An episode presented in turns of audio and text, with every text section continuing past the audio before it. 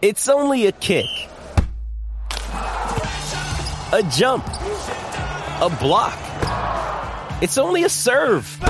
It's only a tackle. A run. It's only for the fans. After all, it's only pressure. You got this. Adidas.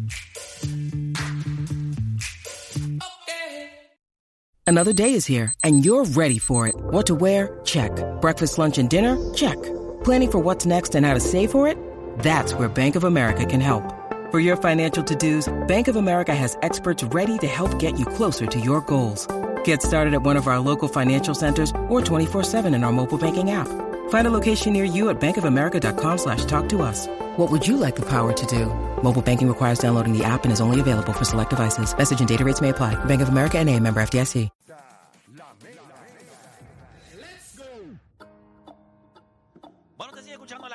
Mega, 106.995.1. Y yo les prometí la semana pasada que nosotros íbamos a tener. eh, fue esta misma semana, ¿verdad? ¿O fue la semana pasada? ¿Cuándo fue? Dame, hombre, déjame subir los Como micrófonos. lunes o martes fue. Pues de esta misma semana, así que hablamos un poquito y les dije, pues mira, aquí, sí, sí, martes fue martes. me gustaría, tienen que hablar, el, sé que los están compartiendo, péguense cachete con cachete o de frente al micrófono. No, no, no molesta. Pero lo más importante, obviamente, que habíamos hablado sobre traer un tema que yo creo que nos concierne a todos. Este programa tiene un alto consumo de hombres, o sea, nos consumen la mayoría son hombres, pero también hay un montón de féminas allá afuera que en muchas ocasiones dicen por qué nosotros somos así o no se explican lo que sucede en nosotros. Y yo creo que este segmento nos va a dar la oportunidad a ambos, de a nosotros de entendernos un poco más y a ellas de por lo menos no justificar, pero entender, ah, caramba, mira, ah, es- no lo había visto de esa manera. O sea, yo creo que esto nos va a ayudar a tener una perspectiva un poco más amplia de, de lo que es realmente la masculinidad y, y- y cómo se representa y se aplica en la sociedad. Con nosotros por acá está Yamil. Yamil, yo tengo un pana súper, eh, quien produce lo de este, mi swagger y mi socio de negocio se llama Yamil también, así que eh, por lo menos ya por el nombre ya estamos, estamos buena persona entonces. masculinidad, ¿cómo rayos nosotros conseguimos un balance en una sociedad que tiene sus presiones, nosotros, cómo actuamos, los cambios de la sociedad, a veces nos vemos perdidos? ¿Cómo lo ves tú? Creo que mi invitación es hablar, por ejemplo, en plural de masculinidades, porque no hay una sola masculinidad. Hay diversidad de masculinidades y cada cual, ¿verdad?, la, asume. Eh, cuando desde los estudios de las masculinidades, cuando hablan de una masculinidad en singular, se refiere a esta masculinidad tradicional de que el hombre tiene que tener control, que hay que suprimir las emociones, que hay que ser económicamente eh, exitoso y se sobrepone sobre las mujeres, haciendo eh, referencia a lo que estaba hablando en el programa anterior de que hay unas expectativas sociales de que el hombre no llora, eh, de que se habla de que si tira como niña, que si eres llorona, haciendo alusión a que lo femenino es malo, ¿ves? ¿O, o es menos? O es menos es de menos, menos valor. de menos Exacto, valor. de menos valor. Yo creo que cuando empecemos a visibilizar otras formas de ser hombres que son posibles, no violentas, pues es una manera de también llegar a ese balance. Cuando me hablas de, cómo la sociedad ejerce, o sea, la sociedad tiene unas expectativas de lo que tú eres como hombre. ¿De dónde salen esas expectativas y cómo realmente nos afecta? O sea, sí yo entiendo que cuando tú eres varón, pues la gente espera que tú no llores, que tú seas fuerte, que tomes el control. Cuando te educan en tu casa, pues tú tienes que ser un proveedor, tú tienes que ser un tipo que sale a trabajar, tú no puedes depender, tú eres el que vas a hacer. ¿De dónde sale esta idea? Que, o sea, esto no está en los mandamientos, esto no está... ¿De dónde sale realmente que tú eres la figura y tú eres el hombre? Bueno, hay que contextualizarlo en, el- en lo que es el macro contexto social patriarcal, donde estipula de que el papá, el hombre, es el que eh, provee. Eso Es viene que- erróneo desde, y no es que estamos atacando a nadie, pero eso viene erróneo desde, porque vamos a hablar, claro, cuando tú vas a la iglesia, yo me crié en una escuela católica, sí. y cuando tú vas a la, a la iglesia católica, allí tú eres monja, pero el sacerdote es el sacerdote, es el que perdona los pecados, Jesús era hombre, Dios es una figura masculina, so, es cuando en la creación Dios creó al hombre primero y a la mujer la sacó de una costilla, o sea que desde eso nos, adoctri- nos adoctrinan, ¿verdad? O, o, ¿verdad? Nos van diciendo como que tú fuiste el principio y después de ti fue que vino el resto. Exacto. La iglesia es un agente socializador, la familia es el primer agente socializador. Antes que nosotros nazcamos, hay ya gender reveal y ya te dan un color por el sexo que vas a nacer. Antes Sí, de nacer azul, ya, te azul están, rosita. ya te están asignando un color antes de nacer. La iglesia, los pares, la música, los medios de comunicación, hay procesos de la- desde la sociología, procesos de socialización. Básicamente son cómo nosotros aprendemos a ser hombres y mujeres con respecto al sexo que nacemos. Una y esos son los roles de género. Una pregunta. Fuera de que sí le, te asignan un color, ¿realmente es tan dañino como lo- los últimos años? Esto de los colores se ha convertido en un tema. Ah, pero es que Rosita tiene que ser de nena y azul no tiene que ser de nene. O sea, hasta ese punto es- es- esto af- afecta en la manera en la que nosotros vemos lo que es la sexualidad. O sea, El color no, yo lo traigo por un ejemplo de cómo se dan esos procesos Sí, de pero, aprendizaje. pero allá afuera lo ven. Hay gente que dice, ah, pero es que Rosita no tiene que ser de nena. Y yo digo, bueno, eh, quisiera entender si es que eso tiene algún efecto o sencillamente que uno ve el color rosita como algo débil. Yo no, a mí me encanta el rosita. O sea, yo creo que las camisas y la ropa y lo- todo lo que tú ves, o sea, yo no lo veo de esa manera. Es más por identificar, pero y ha habido ya- un cambio generacional también. Es Quizás correcto. preguntarle a nuestros papás, a nuestros abuelos, cómo veían ahí con una camisa rosita. No, mi papá se la pone, mi papá se la pone. Eh, Pero habido un, Pero otros generacional. no. De verdad, Eh, quizás estas generaciones que suben ahora tienen una mayor apertura a recibir ¿verdad? estas otras formas de uno asumir la masculinidad o, o ser ser humano, vamos. Que yo creo que es eso, o sea, ser un ser humano y entender, yo creo que todo se basa desde la perspectiva de respeto. Lo que pasa es que cuando tú, cuando no se ha respetado el sexo femenino por, por, por siglos o por décadas, pues caramba, tú sabes, llega un punto en que había que ponerle un alto y entonces hemos visto hasta cierto punto eh, cómo hemos ido tratando de balancear la sociedad, pero estábamos hablando fuera del aire desde un punto de vista mío, que yo no veo cómo lo balanceamos, sino que posiblemente vamos en camino a desbalancearlo otra vez. Eh, pero hablemos de las presiones. Est- Estábamos hablando ahorita cómo eso, esas expectativas afectan al hombre eh, y eso sería bueno hablarlo porque tiene unas consecuencias sociales que a veces la gente las desconoce. Claro, hablamos de que los niños no lloran. Puede ser algo simple. Seguramente algunos de ustedes, los varones que están aquí en el estudio, le dijeron alguna vez, los niños no lloran, algún tío, etcétera. Puede ser algo inofensivo, pero entonces si le decimos a un hombre de niño que no puede llorar, que tiene que suprimir las emociones, y socialmente las conductas eh, apropiadas para manejar las emociones es beber o consumir alguna sustancia o hablar con los panas en la barra. Le decimos que tiene que ser proveedor económico, se queda sin trabajo en su adultez, no le tienen las herramientas para manejar las emociones efectivamente, ¿cómo pretendemos que de adulto puedan manejar la- las emociones efectivamente? Y cuando vemos, por ejemplo, la tasa de suicidio aquí en Puerto Rico, 8 de cada 10 hombres son los que se suicidan. O sea, de cada 10 Y ahí personas son De, de cada ocho. 10 suicidios, Ocho 8 son son hombres. hombres. Wow. Y los métodos utilizados son armas y ahorcamiento. Que ven en común en cuanto a eso son métodos violentos. Porque nosotros aprendimos a manejar nuestras situaciones de manera violenta. Los juguetes, los muñequitos que, que son dirigidos a niños son qué? Violentos. Sí, Los, muñeques, los muñecos y los juguetes de las niñas son dirigidos a qué? A cuidar, Sí, que son muñecas. afectivos. No hay tal cosa de que ellas son más emocionales, son más afectivas. Son porque fueron socializadas así. No es que nosotros no tengamos esa capacidad, es que no fuimos adiestrados así. Te, pregunto, por, exacta, eh, más o menos es- eh, ahí va mi línea. ¿Cómo nosotros podríamos entonces mejorar si desde que nacemos, porque no somos nosotros, no somos los hombres. Yo lo dije aquí en el martes, o sea, mi mamá, a ti te crían diciendo, tienes muchas novias. No le van a decir a una nena, tienes muchas novias, tienes muchas novias. La misma mamá de uno a veces le dice, estás llorando como una nena. O sea, ya te están criando así, más la sociedad es así. ¿Cómo nosotros podríamos cambiar si te crían así ya? Y tú estás diciendo que, que eso viene desde, desde siempre. O sea, ¿cómo nosotros podríamos mejorar eso? sobre 5.000 años, que, ¿verdad? Eh, eh, Gerda Lerner es una de las autoras que ha, ha teorizado en cuanto al patriarcado sobre 5.000 años, porque no se puede desentender que las mujeres están inmersas en esta sociedad patriarcal y va a reproducir esos El aprendizajes porque, comportamiento. porque se le da a las mujeres esa tarea de cuidar, de criar, y al hombre tiene que salir a trabajar.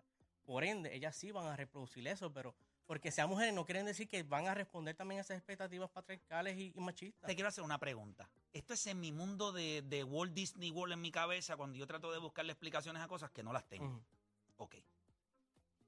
Cuando empezó el mundo, haya sido como haya sido, había un hombre y una mujer en el planeta, en el mundo. ¿Cómo se establecieron los roles? ¿Cómo se establecieron esos roles cuando un hombre miró a una mujer y se vieron por primera vez y dijeron, ok, nosotros estamos aquí en este reguero de nada? ¿Cómo se establecieron los roles?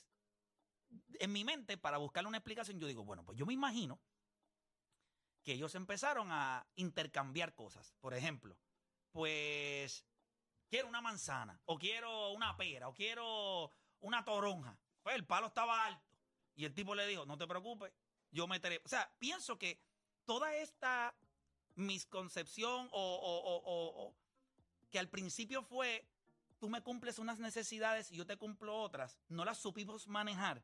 Y se convirtió en complementarnos en, no, si yo hago esta parte que es más fuerte y es más, y más de peso, entonces tú te vas a encargar de la otra, pues entonces yo estoy por encima de ti. Pero tú no crees que en el, a medida que fue el ser humano evolucionando, nosotros fuimos cambiando algo que era un intercambio de cosas que yo puedo hacer y tú puedes hacer y podemos vivir en una sociedad donde nos complementemos a sencillamente oprimir. O sea, pienso que cómo se llegó a ese acuerdo de que el hombre es la figura y la mujer pues es la que cuida, porque eso no viene en un libro, no te dieron las instrucciones en el planeta Tierra. Obviamente se han dado, ¿verdad? Puntual decirte, mira, en tal año No, no, pasó esto, esto, no puedo hacerlo, ¿verdad? Pero se dan eh, según el contexto social e histórico que se desarrolló e- ese individuo, esa persona. Pero piensen cuando estábamos en las cavernas. Cuando éramos de cavernas, que el hombre cogía a la mujer, le daba con un palo, como presentan en los muñequitos, la arrastraba por el pelo hasta la cueva para tener sexo con ella. O sea, lo veo desde ese punto de vista. No hubo un documento que ellos leyeran que dijera, tú vas a oprimirla a ella. Yo creo que eso fue términos que se fueron tergiversando a través de los años, desde una perspectiva de nos vamos a complementar. Pues yo imagino que, vamos a claro, ¿cómo nos reproducimos? O sea, eh, tiene que haber un proceso de enamorar. Por ejemplo, el oso, cuando ve a la osa en celo, ¿qué hace? Va y empieza a tumbar árboles. Y la tiene que impresionar. Pero no necesariamente es enamorar, ya, eh, eh, o sea, Sí, pero el- te la atracción de hombre y mujer es, es algo ya biológico. Y qué bueno que traes ese tema y usted me puede corregir si estoy en, en equivocación, pero en esos tiempos yo también me lo imagino en los tiempos cavernícolas en el que yo no sé qué tú eres, yo no sé qué yo soy, pero yo sé que tú eres diferente a mí y algo de ti me atrae porque tú estás botando hormonas. Y el hecho de que los roles se hayan empezado es porque el hombre tiene capacidades físicas que la mujer no va a tener nunca. Y por eso esta lucha de igualdad no es lo mismo la lucha de igualdad a equidad. Porque yo reconozco que el hombre tiene unas capacidades eh, físicas que la mujer no tiene y por ende el, eh, al, al hombre se le hace más fácil trepar el palo y a mí se me hace más fácil eh, cocinar. Porque son las capacidades que la mujer tiene. ¿Cómo tú lo ves eso que ella acaba de decir ahora? Equidad es eh, el medio por el cual se va a llegar a la igualdad en derechos y poderes en la sociedad. Cuando se habla de igualdad no es que no somos literalmente biológicamente iguales, pero en cuanto a equidad de, de igualdad de derechos y de poder, ¿verdad? Estamos hablando de que estamos en una sociedad desigual en cuanto a poderes. En, en puestos de poderes, ¿cuántas gobernadoras han habido aquí en Puerto Rico? ¿Cuántas legisladoras y, le- y senadoras hay, mujeres? ¿Cuántas alcaldesas hay? ¿Verdad? Asumiendo la capacidad de cocinar, la puede tener tanto un hombre como una Es mujer. correcto. No, no tiene que ver con algo biológico, sino de que se le ha asignado ese rol de, de cuidado desde que nacemos hasta que Y yo creo que ella envejecemos. puede trepar Pero- un palo de China exactamente Seguramente, Nicole, si vamos a trepar un palo de China, créeme, tú vas a poder trepar el palo y quizás yo no. Pero una, Así que- pre- una pregunta, yo, yo creo que Pero, en mi en los caso sí. pero, pero también Una en los tiempos cavernícolas, como que si el hombre era más alto, pues, pues el hombre fuerte. iba a agarrar. Claro, el- el- Porque el más palo. fuerte, más fuerte somos. O sea, más Que fuerte en el- no, físicamente- no todos, dame un break, No, dame un break, no, dame un break, dame no, dame un break, dame break. Cuando digo más fuerte, me estoy me- no estoy hablando de fuerza, porque yo creo que parir un muchacho ya sencillamente nosotros no podríamos hacerlo nunca. Por eso lo hacen ellas. Pero sí. lo que te digo en el sentido de físicamente, cuando los niños van creciendo hasta la edad de 12 o 13 años, somos, la mujer a nivel competitivo y de capacidad atlética es igual que un, que un niño, o sea, somos más o menos iguales. Es cuando el hombre entra en la pubertad y entran ¿verdad? la testosterona al cuerpo. Es que la gran diferencia en el sentido del desarrollo del cuerpo, los músculos, la explosividad, o sea, hay una diferencia física. ¿Tú crees que ese cambio físico nosotros lo tergiversamos y lo llevamos entonces a, a, a una opresión quizás por eso mismo? Ahí, ¿verdad? La situación que hay que puntualizar es si se utiliza esas diferencias o esas capacidades físicas para ejercer el poder y control.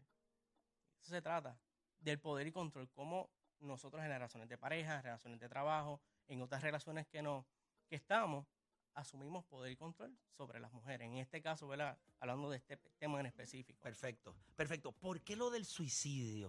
O sea, es- ese y también cuando hablamos de los sistemas carcelarios del país y del mundo. Sobre el 94% son hombres quienes están encarcelados.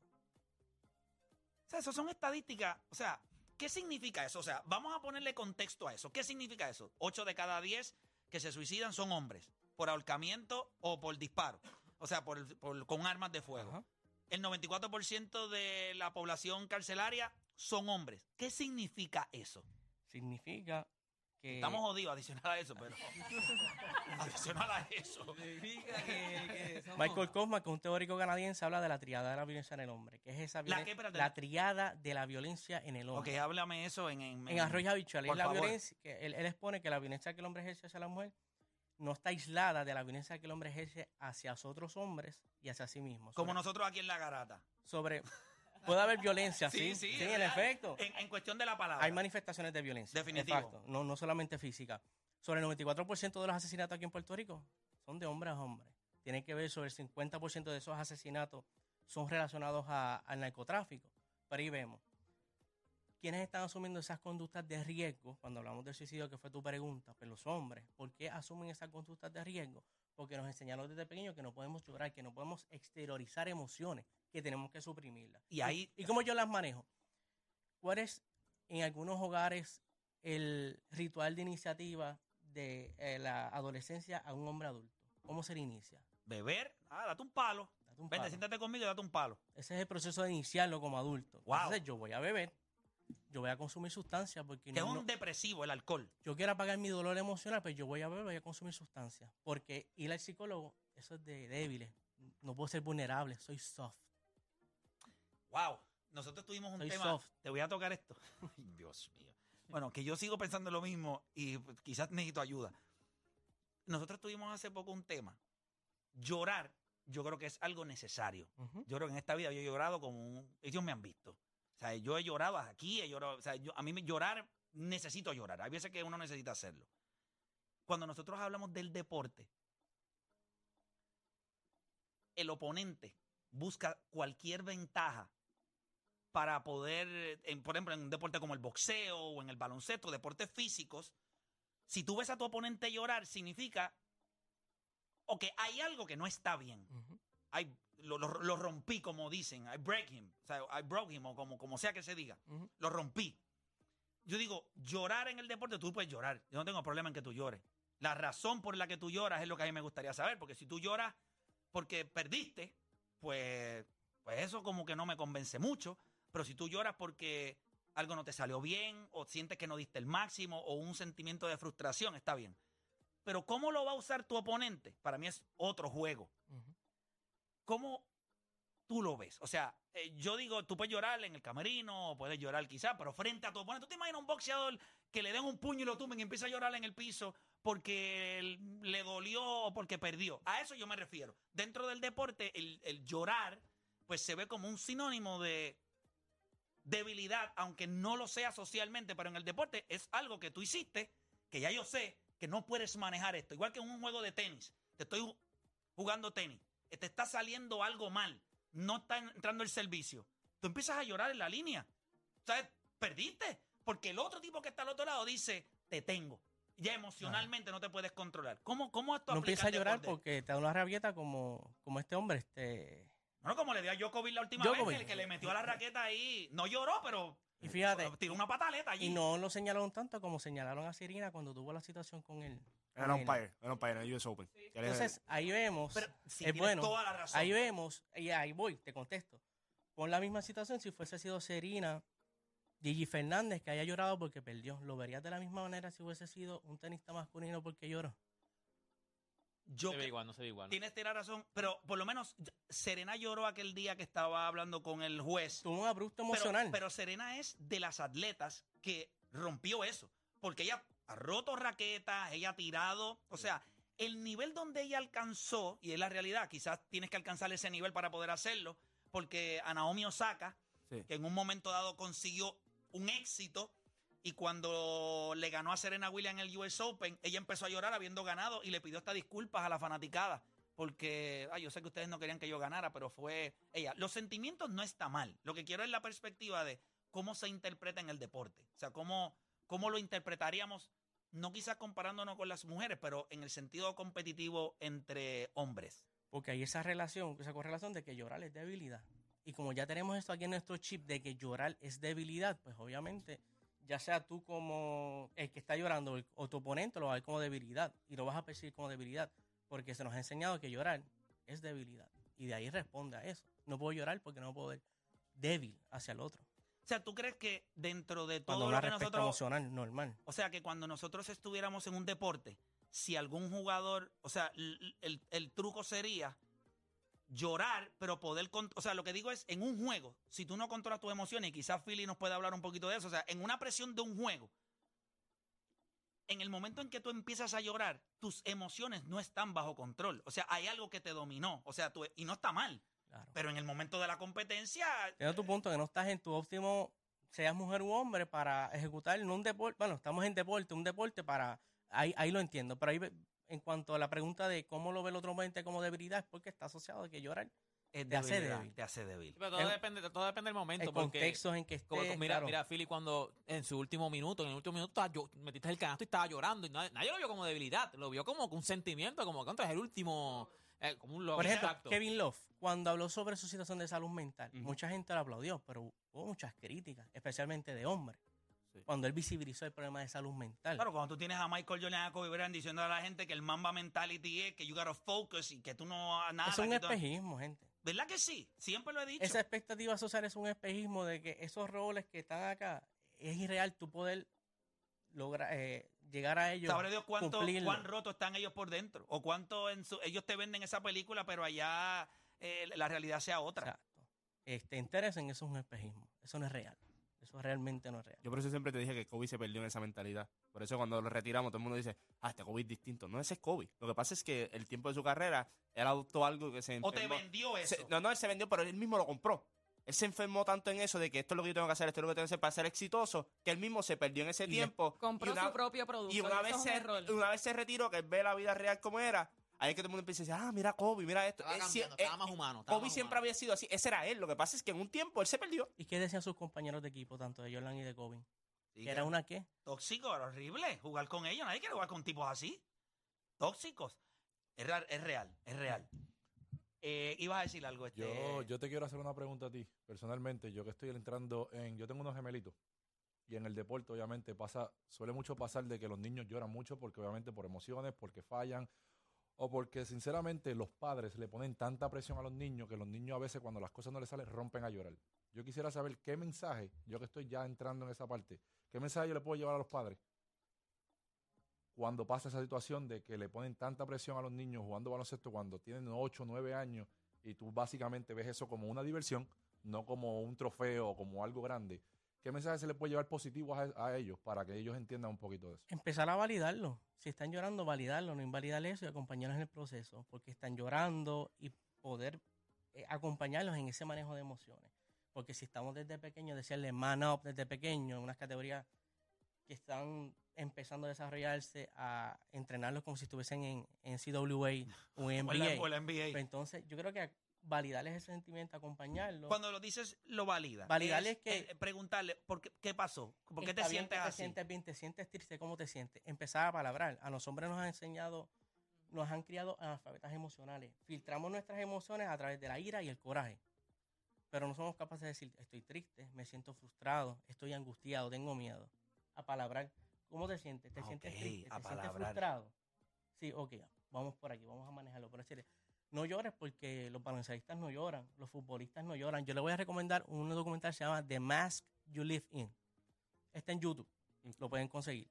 Y toca una parte en cómo la masculinidad está, llaman tóxicas, influye en la sociedad norteamericana, pero toca un- un- una parte de deporte. Y uno de los narradores es un fu- exfutbolista americano y, y habla de cómo el coaching es bien importante porque es una, es una paternidad. Nosotros hablamos de paternidades en plural. Cómo esos niños, en este caso son hijos biológicos, pero te ven como papá. Y cómo tú puedes modelar una forma de ser hombre que no sea nocivo desde que estás ahí coachando. No sé si Qué te contesté duro. la pregunta o sí, te hizo correcto. sentido, pero. Yo, yo, te- yo tenía una pregunta y volviendo a lo que Nicolás había mencionado de los roles que hay entre hombres y mujeres, este, sé que mencionaste que no había un factor biológico, que era más cultural y social, pero Yo difiero ahí un poco porque en el caso... ¡Ay, qué raro! No, pero Qué quiero saber su perspectiva. difiera de algo, qué raro, él no difiere de nada. Un chamaco Difiero porque siempre- en el caso, vamos a poner un, eh, un- un ejemplo hipotético.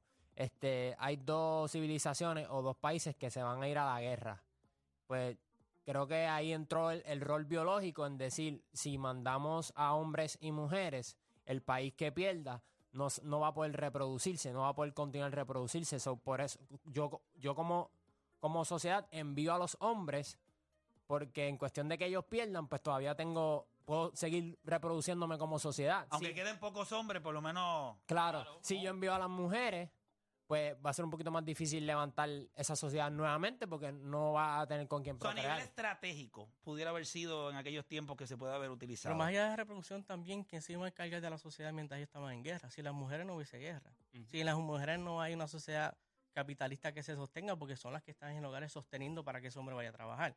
Y sin mencionar, porque en la historia también las mujeres quienes han sido botín de guerra en- son las mujeres que las violan, las raptan, desde que historia es historia. O sea que entiendo tu punto, pero ahora mismo hemos evolucionado. Ahora mismo la tecnología como está realmente en cuanto a guerra, llevarse un hombre porque es más... No, ahora, eso no aplica No, no, no, ahora. Quizás no ahora, pero de la manera en la que se trabajó en, en ¿verdad? No estábamos tan desarrollados y sí era más una estrategia. Yo, yo, Eso es una logística, ¿verdad? Para, para penalizar ese punto de Oda. Es un, un punto de vista, pero no se puede perder de perspectiva que sí, independientemente ellas no han- hayan ido al campo de guerra, han sido factor para el país que manda a sus soldados a seguir sosteniendo esa Ah, no, sociedad definitivo, Economía, definitivo. economía, la economía. yo en igual desigualdad. mira, eh, obviamente se nos acabó el tiempo. Yo, yo dije que le íbamos a dar 18 minutos, llevamos 25 ya. Esto, ya esto yo lo compré ya, esto se acabó. Lo que sí yo creo que lo vamos a hacer entonces, lo podemos hacer dos veces al mes. Eh, yo me comunico contigo, eh, sería para los viernes, pero lo, lo agendamos y buscamos la manera. eh, y, y procuraré pues, darle un poco más de estructura. Hoy era más quizás tocar algunos temas y, te felicito porque obviamente te, estamos utilizando como una fuente de, de educación, o sea, que nosotros podamos aprender de acuerdo a tu conocimiento y lo que tú has leído y, y se te agradece. Me gustaría que en otro momento pudiéramos abrir las líneas y quizás si la gente tiene preguntas y que podamos hacerlas parte de la conversación. Eh, bien agradecido, mano, de verdad. Yo creo que, ¿verdad? Eh, Nadie se le cayó un canto, nadie se le cayó un brazo, nadie se siente hoy menos. Yo creo que es información que nos hace falta. Yo quiero reconocer, ¿verdad? Y agradecer también esta, este espacio. Lo que están haciendo aquí, cuando hablamos es algo político, me refiero a político, a asumir una postura responsable.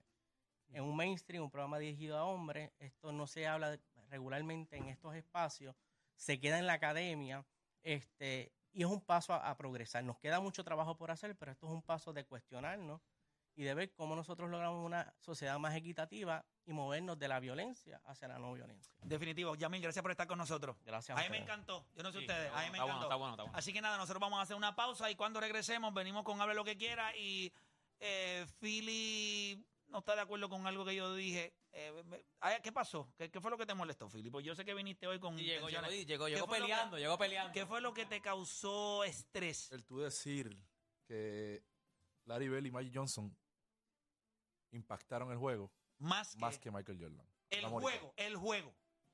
Estoy, re- estoy listo para ti, papá. Vamos allá. Aquí no es eso de Philly Chan, aquí no vayan a roncar. Pero nada, venimos con eso. Aquí no eres chamo, aquí no eres aquí no eres chamo.